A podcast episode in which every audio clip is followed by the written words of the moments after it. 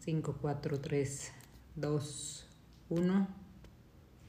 Bienvenidas, bienvenidos y bienvenidas al podcast Filosofía a todo rocks. Este podcast pretende acercar la filosofía a la vida diaria. En él participamos Roxana Rodríguez Ortiz, filósofa autodidacta. y Claudia Guerra, periodista. Llegó la hora. Filosofemos. A todo rocks.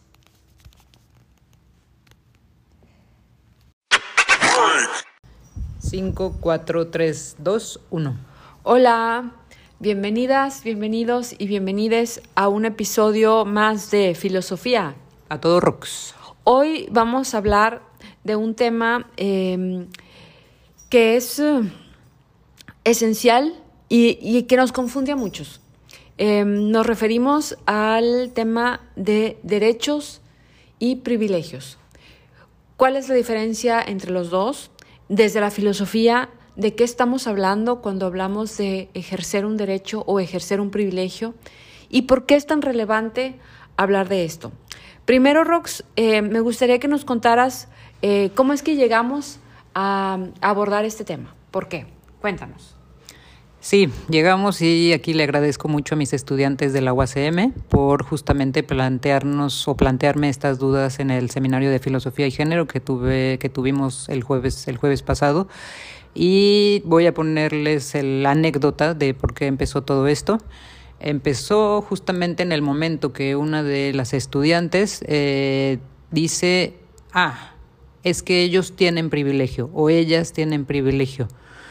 Y en ese momento me cuestiono quiénes son ellos, o sea, quiénes son ellos que tienen el privilegio, a qué se refieren con ellos tienen privilegio sobre mis derechos. Y les pregunto a las estudiantes y a los estudiantes del grupo, ok, vamos a dejar los privilegios a un lado por, por ahora, vamos a ponerlos en suspensión del juicio, ¿no? En esta epoye, eh, vamos a dejar ese fenómeno del privilegio Claro, vamos a por dejarlo a un ladito, a un lado. a- por arribita, Ajá. y vamos a concentrarlos, a concentrarnos primero en el derecho. Ajá, ¿ok? exacto. Entonces les pregunto a los estudiantes, a ver, díganme ustedes, eh, ¿qué es un derecho, no? ¿Cuáles son sus derechos? ¿Qué derechos conocen ustedes? Y ahí, pues algunos, obviamente, silencio, ¿no? Silencio de, se escuchan los grillos de sus casas, los perros que ladran, ¿no? Porque como todo sigue siendo virtual, ¿no? Se escuchan los perros que ladran, pero ellos se quedan como, ¡Ah! Dios mío, Claro, ¿no? ¿Qué claro, es esto? claro, Nunca había pensado cuáles son mis derechos, ¿no? claro.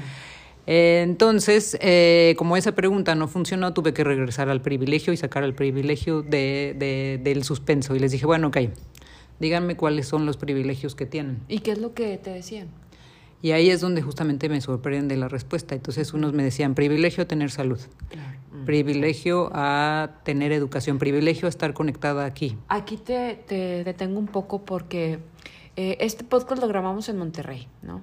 Una ciudad industrializada donde eh, un valor, entre comillas, muy importante para esta ciudad es el valor del trabajo, es el trabajo. Y aquí se habla mucho de que es un privilegio tener trabajo. Ahí me detengo, ¿no? Cuando hablamos de es un privilegio tener trabajo, es igual que decir es un privilegio estar conectado, es un privilegio tener salud. Y ahí tendríamos que poner una tacha.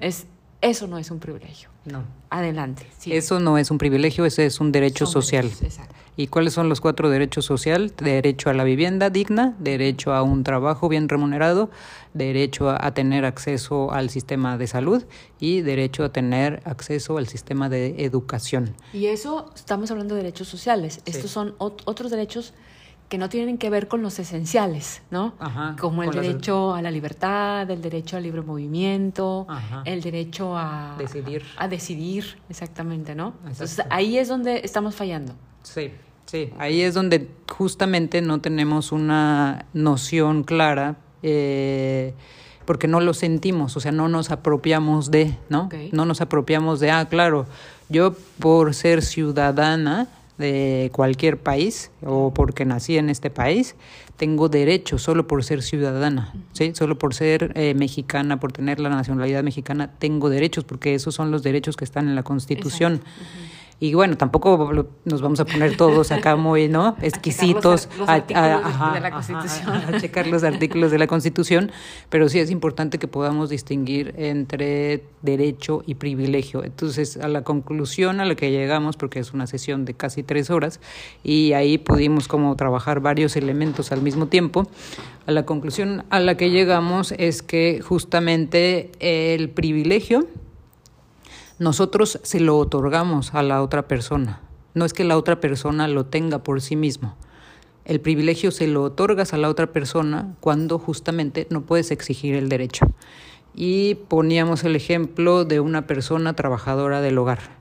Eh, esta persona trabajadora del hogar eh, tiene esta idea de que por sí misma ella no tiene derechos que en todo caso le están haciendo incluso un favor. Le están haciendo el favor de darle, darle trabajo. De darle trabajo.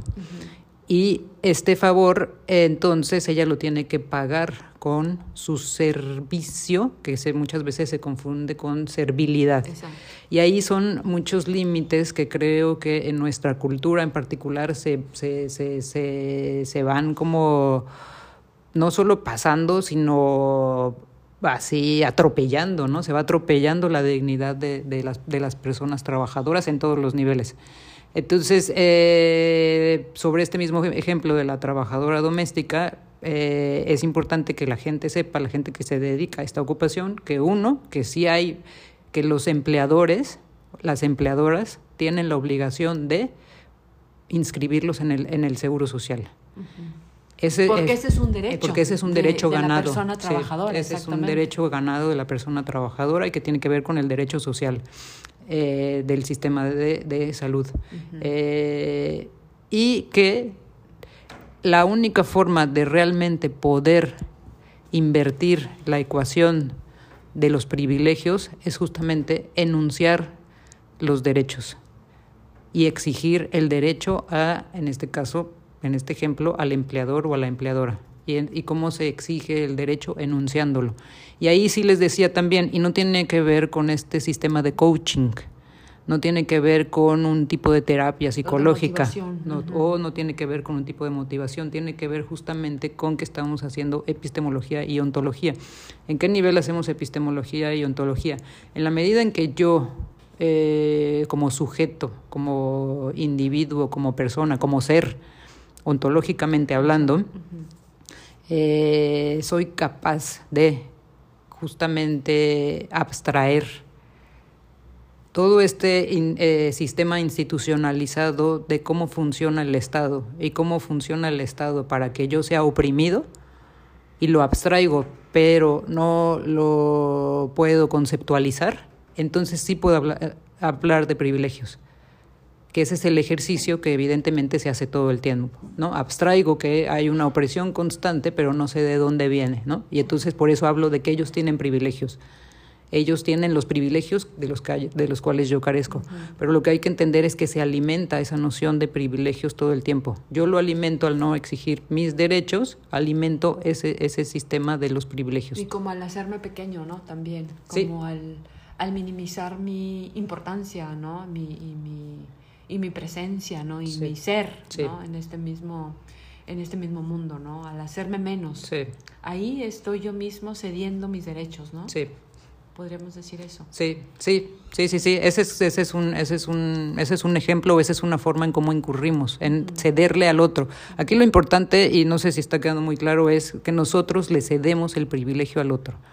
Entonces el otro por sí mismo, en sí mismo, no tiene el privilegio. Nosotros se lo estamos cediendo cuando nosotros nos quedamos callados, cuando, y aquí recupero algo que, que también comentamos ese, ese, ese jueves, que es eh, cuando nosotros no corremos el riesgo, cuando nosotros no asumimos el riesgo de hacer valer nuestra ciudadanía.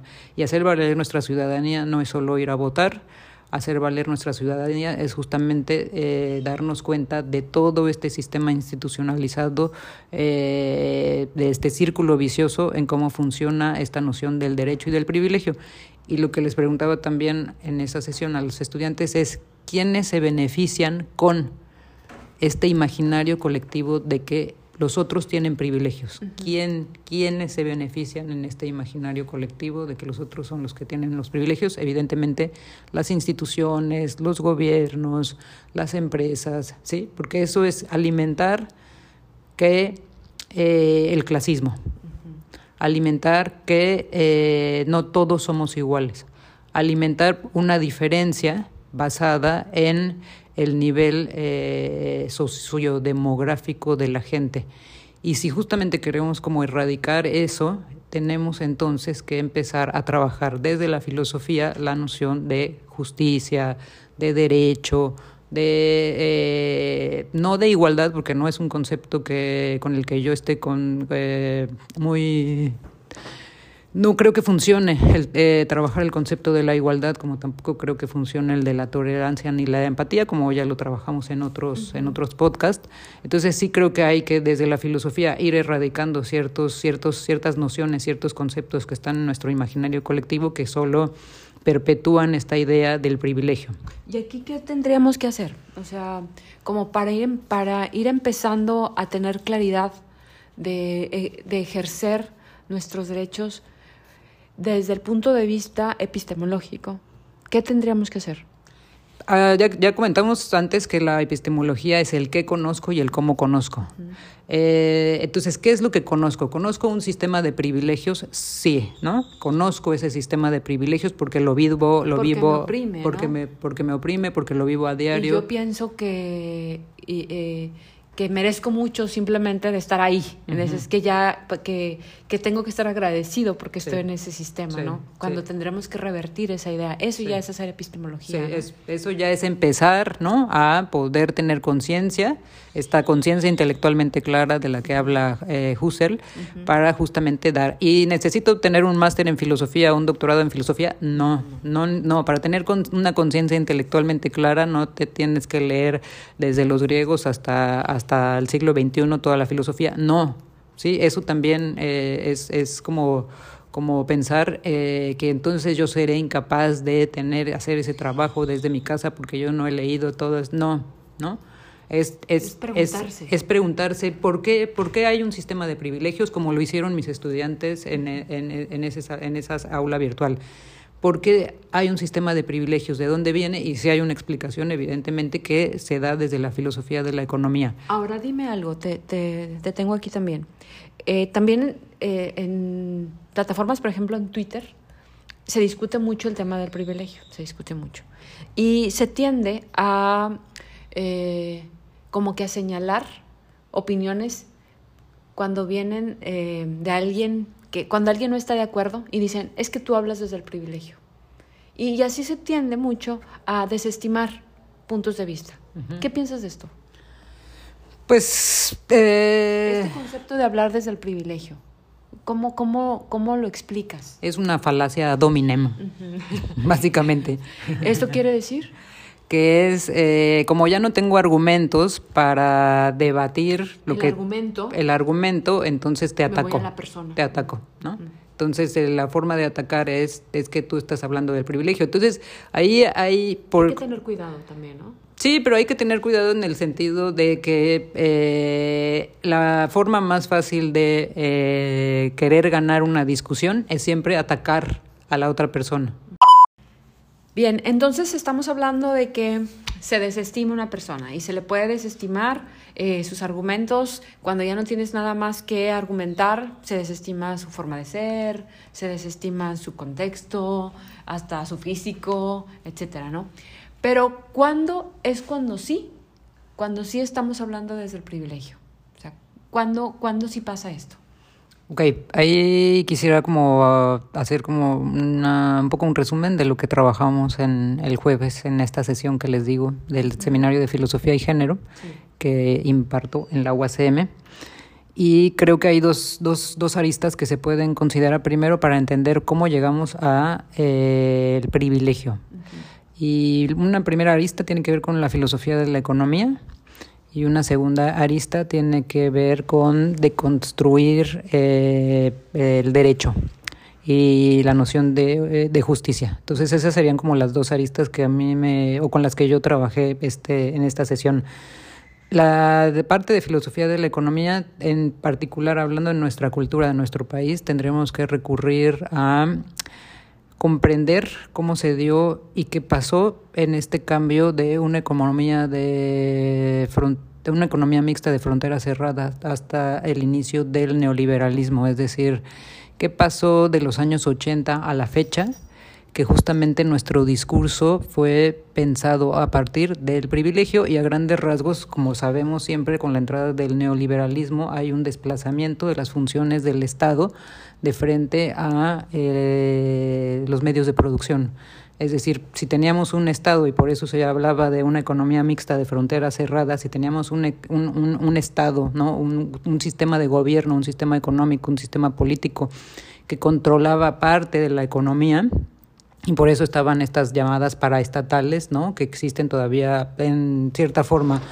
Y por eso el tema de, de la reforma eléctrica y todas estas cuestiones que están tan, tan presentes en, en, nuestro contexto actualmente. Entonces estaban estas grandes paraestatales, ¿no? PMX seguramente, ¿se acuerdan? Este, Telmex, que eran justamente ferrocarriles de México, ¿sí? Y luego nos movimos. Y, luego se vendieron esas paraestatales a eh, empresarios, a, transnacionales. Y ahí se empieza a dar este desplazamiento de la función del Estado. Entonces, si antes el Estado era un, un, Estado que se encargaba justamente de dar, hacer valer los derechos sociales, en la medida en que se va desprendiendo de sus actividades o, sí, de sus, de sus actividades de eh, benefactor, de un Estado benefactor de la, de la sociedad y de la ciudadanía, de la población, en la medida que se, que se va desprendiendo de esas actividades, es en la medida en que quedan eh, vacíos, vacíos, y entonces estos vacíos, eh, que son también vacíos epistémicos, pero son vacíos económicos, pero son vacíos en la toma de decisiones, lo que provocan es justamente que no sepamos a dónde acudir, no sepamos que, con quién acudir, se empiece a generar otro tipo de corrupción que no es al que estábamos acostumbrados con o antes de eh, que entrara el neoliberalismo y empezamos a copiar otros sistemas. Hay una hay un concepto en mercadotecnia que se llama tropicalizar, ¿no? Que es tropicalizar la comida cuando llegan, ¿no? Eh, el sushi lo que hacemos con el sushi es tropicalizarlo, porque los mexi sushi. Ajá, mexi sushi, porque los japoneses no le ponen queso Filadelfia ni chiles, ¿no? A su comida. Entonces tropicalizamos el, el sushi para que a nosotros nos, nos quede como a gusto de nuestro paladar. Eso hicimos con esta nueva dinámica económica. Y eso hicimos. de adaptarnos y de adaptarla a, a nuestro, nuestro día a día. ¿Y esto cómo influyó en este, en este cambio, en este, en este tema de los privilegios?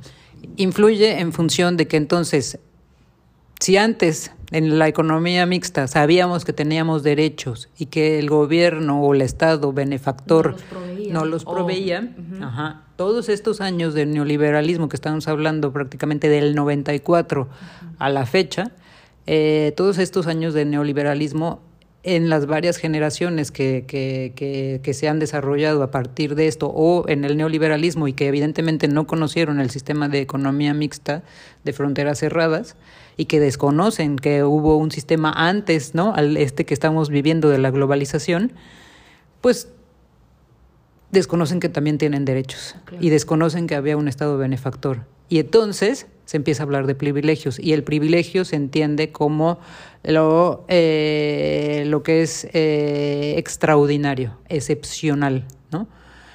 Entonces se vuelve excepcional eh, o se entiende que se vuelve excepcional poder ir a la universidad, cuando es una obligación del Estado ofrecer educación, educación pública para todos. Y laica, por lo menos en este en este país, sí, y para todos y en todos los niveles.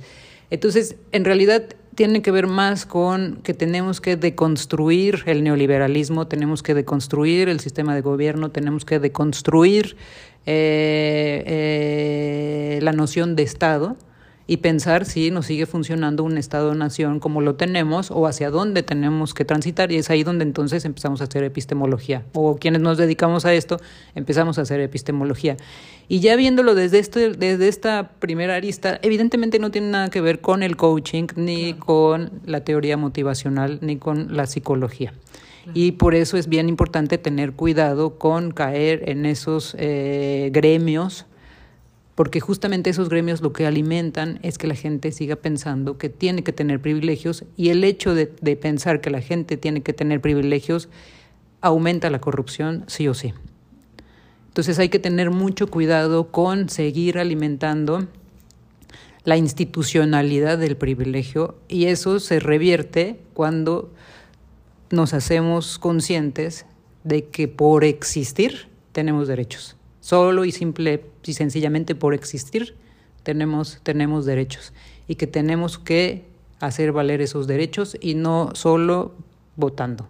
Es hacer valer nuestros derechos en el día a día, decirle al señor del pecero no, no vaya tan rápido porque, ¿sí? Porque trae muchas personas, decirle al taxista, cuidado con los ciclistas, no le aviente el auto al ciclista. Ahora, sin, sin embargo, ejercer nuestros derechos en la actualidad, en, el, en, este estado de cosas en el que vivimos, es un peligro, ¿no? Sí, es un riesgo que hay que correr. Es un riesgo que hay que, que, hay que correr y eso lo dice Judith Butler ahora que trabaja el tema de vulnerabilidad. Esta y, filosofía feminista, esta filósofa feminista. Sí. No binaria, que ahora se dice no binaria. Eh, Judith Butler pueden buscar sus conferencias en diferentes lugares, en, o sea, ha, dado diferentes conferencias y las pueden bajar de YouTube. Ejercer tu derecho es resistir. Ejercer tu derecho es resistir, exactamente. Y así lo tenemos que, que, concebir. Y sí tenemos que asumir el riesgo si queremos realmente no seguir perpetuando el sistema de privilegios. Y realmente ser ciudadanos. Y realmente empezar a ser, eh, a ser ciudadanos con conciencia, eh, si quieren con conciencia de clase en los términos marxistas materialistas. Entonces ese es un nivel, filosofía de la economía, y el otro nivel tiene que, tiene que ver con poder distinguir entre derecho y justicia. Y ahí también tiene que, que, que no podemos seguir confundiendo que el derecho es a la justicia, lo que la justicia es al derecho.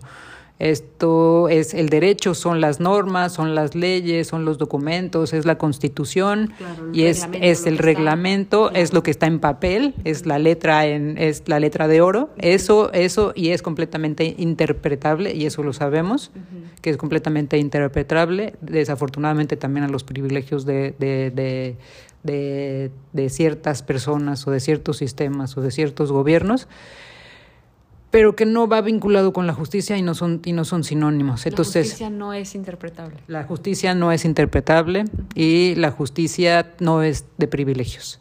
Eso también tenemos que, que tenerlo muy puntual en entonces ahí me gusta mucho el ejercicio que hacía un filósofo mexicano Villoro, que él decía, a ver, Luis, Villoro, Luis Villoro, de Juan, Villoro, sí, Luis Villoro decía en algún momento, eh, ¿por qué seguimos trabajando con los derechos universales como la justicia? Cuando en países como en México lo que no tenemos es justicia. ¿Por qué no empezamos a hacer epistemología a partir de la injusticia, que es así la conocemos bastante bien? Mm. Y ahí viene un cambio bien importante, porque entonces empezar a hacer conocimiento a partir de la injusticia te permite dar cuenta justamente de cuáles son los riesgos que tengo que tomar para hacer valer mis derechos. Sé que esa noción de justicia es universal, que no aplica en países como el nuestro. Pero no por eso nos podemos quedar con los brazos cruzados y seguir alimentando el sistema de injusticia. Tenemos que entonces empezar a trabajar y a comprender por qué en este país lo que sí sucede constantemente son las injusticias y qué alcance tenemos o qué tan responsables somos en que se perpetúe ese sistema de injusticia. Y ahí está, la, ahí está el trabajo que, que nos corresponde. Que se normalice. Y que no podemos... Tenemos que estar reflexionando constantemente y cuestionándonos para poder cuestionar. Porque al cuestionarnos es cuando ya, ya la vemos, ya la observamos, ¿no? Y entonces ya deja de ser eh, invisible. Sí. Porque la tenemos tan tatuada tan metida ya en nuestra genética que ya no la vemos. Sí, sí, exacto. Es invisible, se, se vuelve invisible. ¿No? Muy bien. Para concluir, Rox, ¿con qué nos quedamos? Para concluir, y esta es otra inquietud que tienen mis estudiantes normalmente, y creo que es una inquietud que tenemos muchos a lo largo de nuestra vida, es, es que este sistema nos oprime, ¿no? O sea, ¿por dónde empiezo? ¿Por dónde empiezo? Porque se ve o se dice fácil cuando, cuando ya eh, lo puedes conceptualizar así. Pero entonces quiero acabar con todo el sistema de un jalón. ¿Por dónde empiezo a cambiar el mundo? ¿No? la idea de cambiar el mundo también es una idea del neoliberalismo. No nosotros no podemos ni vamos a cambiar al mundo si no empezamos a cambiar dentro de nuestra casa, con nuestros colegas, nuestras prácticas cotidianas. con nuestras prácticas cotidianas. Si no empezamos a cambiar en nuestro día a día, y especialmente lo que les decía a mis estudiantes eh, el jueves también es, este momento transpandémico es particularmente importante porque este momento transpandémico donde todos volvemos a relacionarnos con las otras personas, es justamente el momento donde tenemos que tener conciencia de que no podemos repetir ni perpetuar los privilegios. O sea, ya estuvimos separados año y medio. Tenemos que tener conciencia de que no podemos regresar a esa llamada normalidad donde los privilegios se enaltecen por encima de los derechos. Entonces, creo que es un excelente momento ahora de eh, poder eh, darle un giro. Creo que después de, ahora sí que después de la, tormenta viene, viene la calma, como bien dice el dicho. Por esa calma no, no, no, no, no la vamos a poder potencializar en términos de Espinosa sí no tenemos conciencia de que no podemos seguir alimentando el sistema de los, de los privilegios y que tenemos que empezar a exigir nuestros derechos dentro de la familia, en nuestros trabajos, con nuestras parejas, con nuestros colegas y poderles transmitir también este mensaje a nuestros hijos o hijas, los que tengan, evidentemente, de que es una generación que no está perdida y es una generación que puede provocar todos estos cambios. Y pensar también en Espinosa, ¿no? En esto de que también tenemos que pensar en, exigir nuestros derechos, pero también en respetar los, los derechos, ¿no? Porque justamente es un impacto de ida y vuelta, ¿no? Claro, es, es, es, para mí es evidente, ¿no? Que al momento de exigir nuestros derechos estamos obligados a respetar los derechos de las otras personas, pero bueno, si no es tan evidente, lo marcamos. Es por lo que te digo, de que está tan invisibilizado, o sea, tan normalizado más bien, de que hablamos de exigir, ¿no? Pero pues también nosotros tenemos esa responsabilidad. ¿no? de, igualmente respetarlos. ¿no? ¿no? No podemos nada más exigir para nuestro lado, sino ya nos estamos convirtiendo en gandallas. Exacto, en gandallas, exactamente. Bien, entonces, ¿algo más que desees agregar para ya terminar este episodio? Muy bien, con eso nos quedamos. Muchísimas gracias. Esperamos haber eh, no resuelto sus dudas, pero sí haber generado más, ¿no? Para, para pensar y repensar en todo esto que nos rodea y que definitivamente tiene que cambiarnos. Muchísimas gracias y seguimos en filosofía. A todo Rox. Hola, otra vez aquí nosotras, pero diferente. Yo soy Rocío Gallardo. Yo soy Claudia Guerra. Roxana Rodríguez. Y vamos a hablar de todo un poco como en botica. Ni muy muy. Ni tan tan. Somos tres mujeres entre los 40 y 50 años tratando de vivir nuestra adultez. Exacto, que ya no nos cosemos en el primer error, o un poquito sí. Dejar de sentirnos como Peter Pan. No queremos maldita adultez. Todo esto salió porque no queremos dejar de ser Peter Pan. Sí, qué doloroso. Pero ya tenemos que crecer. Eso es lo que dice la sociedad, que tenemos que crecer y ser adultas y ser maduras. Y lo intentamos, le echamos ganita, pero... Sí, ya cuando te empiezan los bochornos y todo dices, híjole, ya no me queda de otra más que crecer. Nos rehusamos a ser independientes, pero... Auténticas. Somos. Bueno, y este podcast que va a ser semanal se llama Ni muy muy. Ni tan tan. ¿Y de qué vamos a hablar, Claudia, en este podcast? Ah, de todo un poco, de lo que vaya saliendo, de las cosas que mm, nos tocan como chaborrucas. Millennials chaborrucas. Millennials ya de. Millennials como de los 40 y 50 y para arriba contando de lo que nos acontece y que a todas nos toca de diferente o de muy parecida manera. Bueno, queremos empezar este, este primer episodio de nuestra primera temporada con un tema que nos está mm, eh, provocando bochornos a las tres. a mí ya, yo ya entré. Ah, yo si también. hablas de eso, yo ya entré. Yo también, los bochornos ya están en mi día a día. No, hombre, sí. que caray. se llama la menopausia. Entonces... Pre, eh, premenopausia. bueno, Yo pues, ya, yo ya menos, yo ya menos, lo acepto, lo reconozco y sí tengo mis bochornos. Ya cargo abanico, pero ahora hay ventiladorcitos chiquitos que se cargan con USB, pero yo me voy a la antigüita, se ve más sexy, más interesante. Como en taxi. Mi abanico. Ni hablar del peluquín, ya lo cargo. Estoy muy moderna. Con tu abaniquito. Yo todavía no. Pero ya voy, estoy a poquito.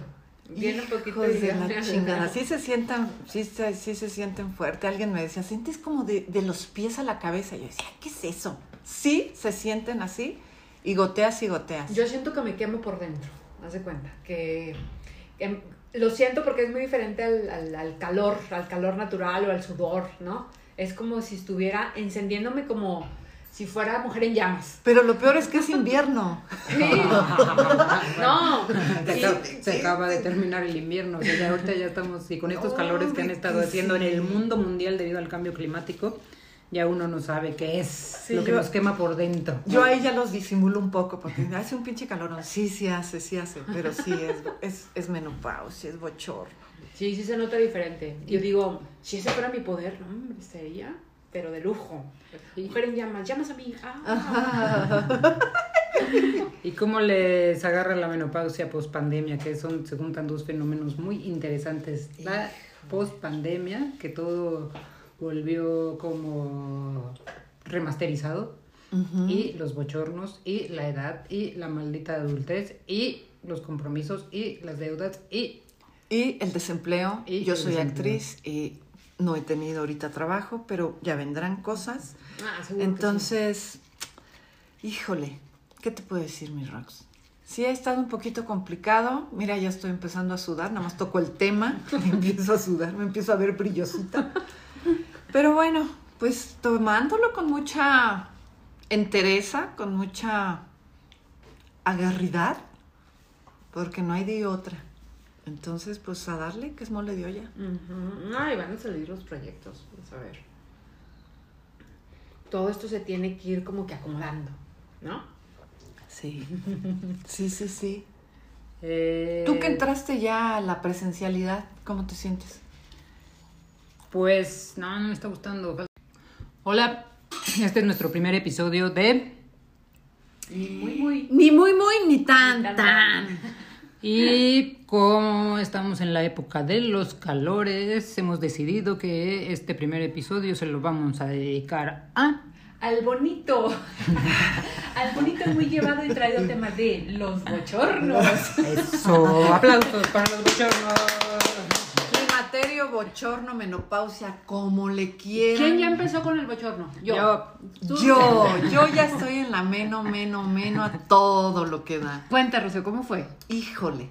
O sea, sí, sí, entré a los 50 y fue así como relojito. ¡pling! ¿De verdad? Sí, me, ya, ya, se suspendió todo y yo empezaba a sentir unos ¿Qué se suspendió? La regla, Ah. la menstruación, ¿Qué el más? te visita Andrés. Oye, pero eso, eso, pero eso no te pone feliz cuando... Sí, sí, Sí, me ¿no? pone porque que, tengo oye. un chorro de toallas ahí que dejé y ahora que vienen mis sobrinas les digo, llévatelas todas. Pero este. Oye, son un montón de híjole, años, está chido, ¿no? Muchos, muchos. Yo me acuerdo cuando me bajó la primera vez, mi mamá me vio con cara de, ah, ya te chingaste 40 años. y literal. Ajá. Y dices, güey. Y ahorita ya que se me quita, pues sí, sí vienen otra serie de cosas. ya O sea, no extrañas nada de que no, te venga que la baje, regla, nada, te baje. Nada, pero sí me vienen, porque, bueno, de repente estoy grabando y todo, y me vienen unos pinches calores que las chicas de maquillaje son muy amables y me dicen, ay, como que suda mucho, ¿verdad, señora? Y me ponen unos ventiladorcitos portátiles. Yo ¿Y tú uso mi abanico. dices? Tú le dices, sí, ese es Sí. el calor de la ciudad. No, no, sí digo, sí digo, sí son los bochornos. ¿Sí lo son- reconoces? Sí. ¿No les da sí. vergüenza ya decir que tienen bochornos? Porque me acuerdo que en época de mi mamá, o no sé, sus mamás decían como que se avergonzaban, se apenaban de tener No. bochorno. A mí Yo no me no. da pena. Yo ya A empecé también. Empecé el año pasado. A ver, empecé como en octubre o en noviembre con los bochornos. Yo estoy en la premeno. O sea, todavía no termino de... Hoy sí, mañana no. Hoy sí, mañana no. Ándale así tal cual. Todavía no Ni termino. muy, muy, ni tan, tan. Tal cual, tal cual. Todavía no termino de menstruar, pero ya se me retrasa más y ya empiezo con esos calores así que, que me encienden por dentro, ¿no? Que siento que estoy en llamas, ¿no? Sí. Y que yo sé que es diferente al otro calor. Y digo, ay, ahí viene, ahí viene, ahí viene. Ay, Se ve venir, Ay, se ya- ve venir. Se siente, se se- ya lo veía venir, como dice la canción. Ajá. Entonces yo siento que me empiezo como que a aprender. No estoy segura si de arriba, de abajo, de la cabeza a los pies o de los pies a la cabeza. Como Pero que depende. seguro de Pero- dentro hacia afuera. Pero Sí. de dentro hacia afuera. Eh, te empieza a brillar la frente. A entonces a la- sudar el ajá. bigote. Sí, la, eh, la nariz con gotitas. Yo estoy a punto de llegar al abaniquito. Pero ¿cuál creen que es como la mejor reacción? Porque a mí me dio el otro día en el... Estaba dando clases de ontología a la una de la tarde y como soy hipocondriaca empecé a sentir una cosa, una cosa horrible que nunca en mi vida había experimentado, que era un calón por dentro Sí. y que me salía Exacto. por los poros de la piel y sentía la silla completamente mojada y yo dije, híjole, me estoy haciendo pipí, ¿qué me está, qué me está Sí, pasando? tengo un ataque de pánico. Exacto, me está dando un ¿Me voy a ataque, desmayar? me está dando un Oye, ataque de me pánico, voy a un desmayar, ataque ¿no de me voy a desmayar. ¿y Yo- a mí que me da por desmayarme últimamente. ¿no? Ay, te Está- no, me he desmayado dos Oye, veces en, en- En en- toda tu vida. Pero tus alumnos te veían y decían, oh, mis, ya está como mi mamá. y a Bueno. ella le empieza a sudar la cabeza. Ay, y todo. profesora. No, mis estudiantes no se dieron cuenta porque estaba corriendo el, corriendo el aire y pues era la, la época más caliente del año aquí en la. Ciudad de México. Entonces, no, pero lo que, a lo que iba es cómo, eh, cómo reaccionamos a esto, o sea, cómo, cómo, cómo, qué hacemos, hacemos meditación, nos tomamos unas Ah. pastillas, nos tomamos unos ansiolíticos, o sea, ¿cuál es en su experiencia, como, qué es lo que tenemos, qué es lo que tenemos que hacer, qué nos funciona, A qué- mí me funciona como ponerme zen, como quedarme quieta. sentada. O sea, Sí, como que sentada, también. o sea, y sentirlo, ¿sabes? Es como que, digo, a ver, ahí Que viene. fluya. Ajá, la verdad, eso. O sea, Lo no que sé. te dicen en el mindfulness. A lo que te Oye. dicen todos los todos los este, episodios que he visto en YouTube de mindfulness me llevan de verdad dije aquí lo voy a aplicar o sea aquí es donde entonces Yo- me siento y digo a ver a ver ahí viene a ver viene por los dedos viene, así ahí ya se va después de varios minutos fiu, y ya y luego es bien chistoso no sé si a ti te pasa Rocío eh, después te, te da frío Ah, bueno, déjame ver. decirte. Yo Ya. aplico el de duermo tapadita con mi pijamita felpadita y todo y saco una pierna. Y me destapo toda, al rato me da frío, me vuelvo a tapar. pero sí te da frío ¿verdad? me Sí. quito los calcetines, me da frío, me vuelvo a poner. Es un desmadre. ese está regulando el Es termostato ¿no? Todo el horrible, tiempo. sí. Luego me pongo sudadera porque soy friolenta aparte, me pongo sudadera, todo, si tengo mucho frío. Al rato me quito las cobijas y me saco la sudadera. Pero cuando estás grabando, por ejemplo, porque a mí ya me tocó en la clase y yo no sabía qué hacer. O sea, sí tenía como, ¿qué me está pasando? ¿no? Sí. Sí, porque era la primera vez que lo experimentaba. Pero era ¿no? la primera vez y yo decía, ¿qué, o sea, ¿qué hago? ¿No? Me echo un balde de agua Sí, fría en la sí. cabeza o qué hago. Pero cuando tú estás grabando, por ejemplo, Nada más oyes corte, límpiale el sudorcito. A ver, pásenle. Y llega la chica muy amable y te dice, está sudando mucho, ¿verdad, señora? Yo la verdad, la primera vez ni me di cuenta que era un bochorno, porque yo soy de Monterrey, entonces allá hace mucho calor siempre. Mm. Entonces la primera vez, la verdad lo confundí, no lo vi, no lo noté, pero me empecé a dar cuenta, porque ya en el, en el aire acondicionado empecé a sentirlo, eh, la diferencia, o sea, porque me está dando calor si estoy en aire acondicionado, y luego no era un ratito de calor, o sea, se acababa ese calor, pero volvía a las dos horas. O volvía a la hora y media. Y tampoco había un patrón, porque yo empecé a hacer como que mis propios patrones, a ver si, a checar cada cuando me llegaba y a contarlo en una libretita loca. empezaste a hacer una Ay, estadística. no. Empecé a hacer una estadística, a ver, voy a ver si me llega. Pero no, o sea, luego renunció, que como a la semana renunció, porque uno era a cada rato Y dos, no sabía, una vez era cada hora, otras veces cada No, media hora, no. luego cada dos horas y media. No tenía un patrón. Yo decía, mis hormonas se están enloqueciendo. Son caprichosas. Yo- Son unas caprichosas. Se lo, ech- se lo achaco. Ajá. Perdón, estoy me, me estoy tomando un mezcalito porque es nuestro primer programa. Estamos brindando. Salud. Salud. Salud. Salud. salud. Estamos tomando, estamos- pero hay que hacer el comercial porque Sí. si nos quieren patrocinar, Sí, sí, estamos sí. tomando mezcal traído desde Oaxaca. Eh, ¿Qué se gracias. llama? a- no, este, este lo venden en Agrado Hotel Boutique. Uf. Entonces, si nos quieren patrocinar, Genial. Agrado Hotel Boutique, estamos tomando mezcal de ustedes. Salud. Bien, salud. Salud. Gracias por patrocinarnos este primer episodio. Mezcalito. Sí, ya no sé qué iba a decir. Ah, que estabas tomando. Eso también es símbolo de la menopausia. ¡Ay, no me digas eso! que se te olvidan las cosas. Sí, Sí. Híjale, y, la- y también, ¿sabes qué? La, la- el insomnio. Ay, el insomnio. El A mí- insomnio. me no me he tomado nada, ¿eh? No he querido tomarme nada. Me paro, medito y digo, esto va a fluir, va a fluir, va a fluir. Y la lleva. A veces me pela, a veces no.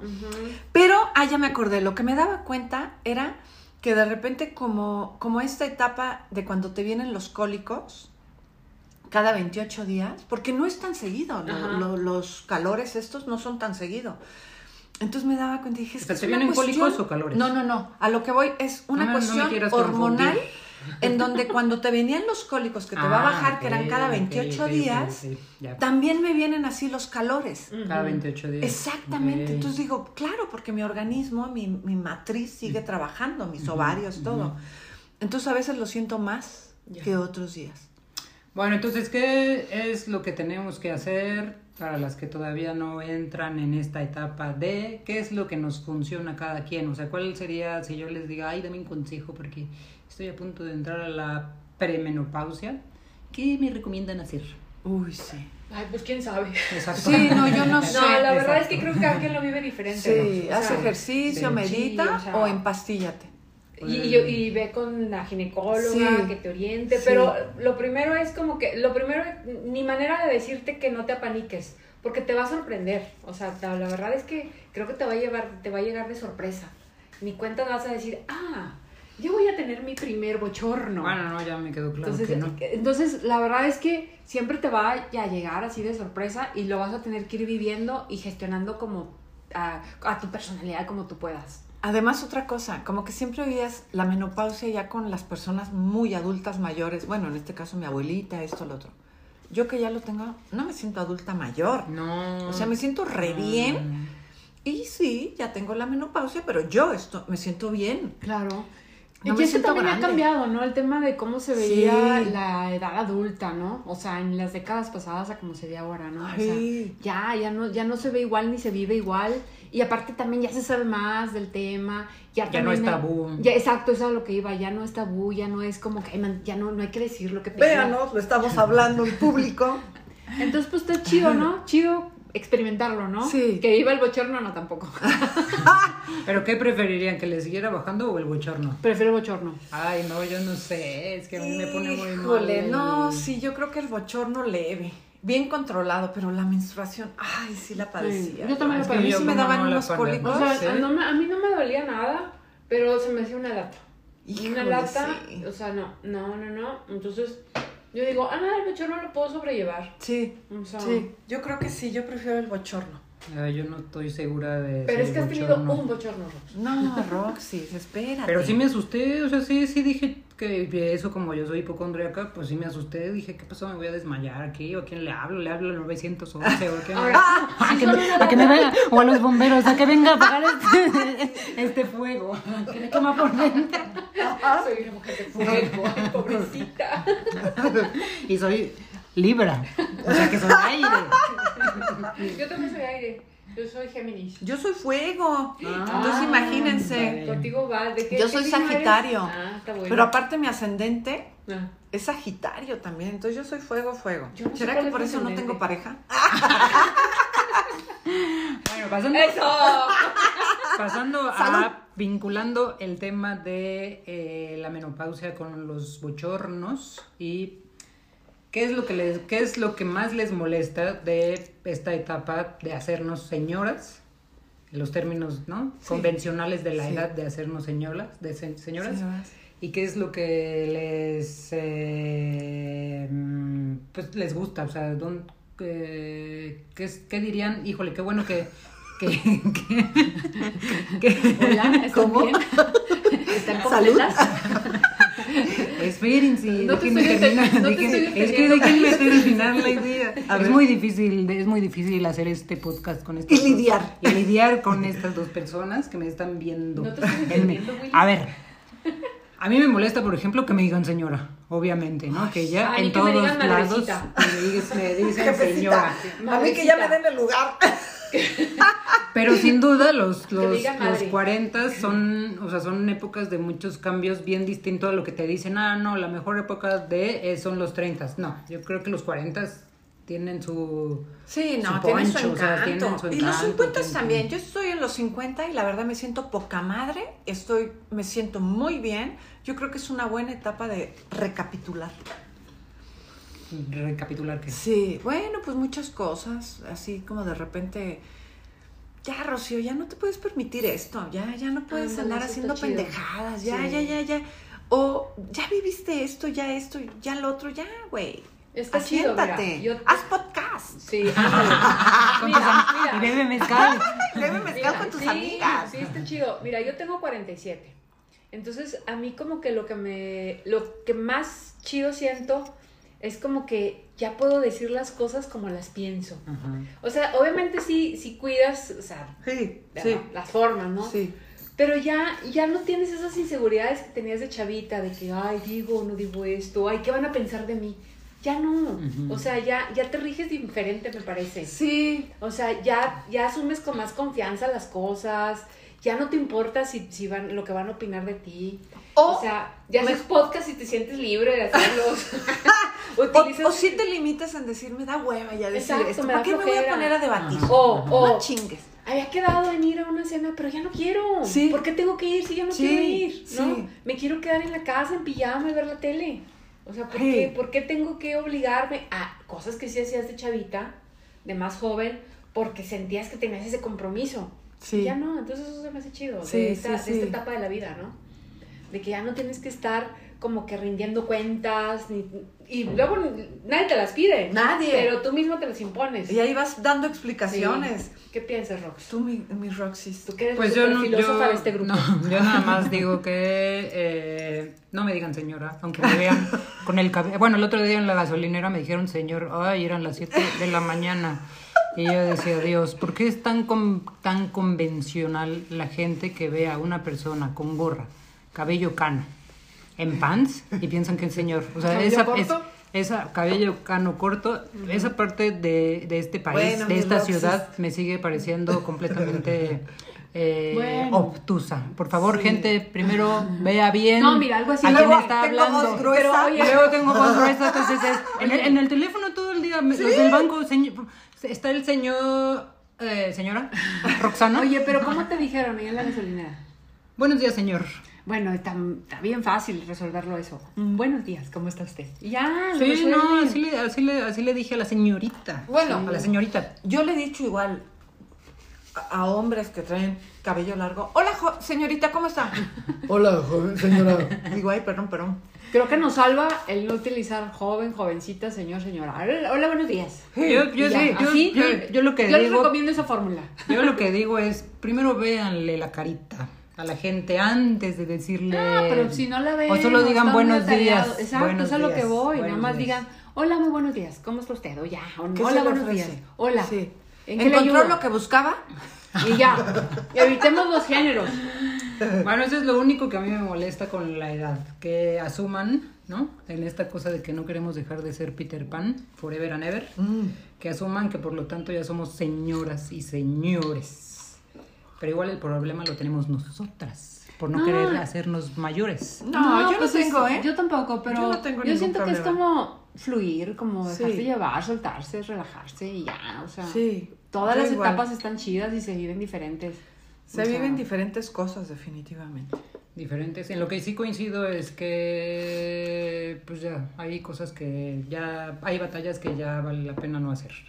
Que es mejor o darse la vuelta e irse, o quedarse como el chinito. Milando, milando, chupando, para que así digas, ya no oigo tanta estupidez, ¿no? Como me decía un maestro, yo me embriago, dice, para no poner atención. Eso Bueno, también no lo, no, lo, no lo da la edad, Yo no tomaba mezcal. la facultad de Ush. embriagarnos. Bueno, Salud. con esto nos Salud, despedimos. nos espero despedimos. Salud. Háganos llegar sus mensajes. Este, Gracias. ¿Cómo viven sus bochornos? cómo vienen sus bochornos. ¿Qué aconsejan? Este, recomiéndenos con sus mujeres, amigas, solidarias. compartan y denle like. Compartan y denle like Sí. a nuestro podcast. Ni Por muy, acá nos muy. encontramos en... Ni muy, muy. Ni tan, tan. Eso. Hasta la próxima. Tan, tan.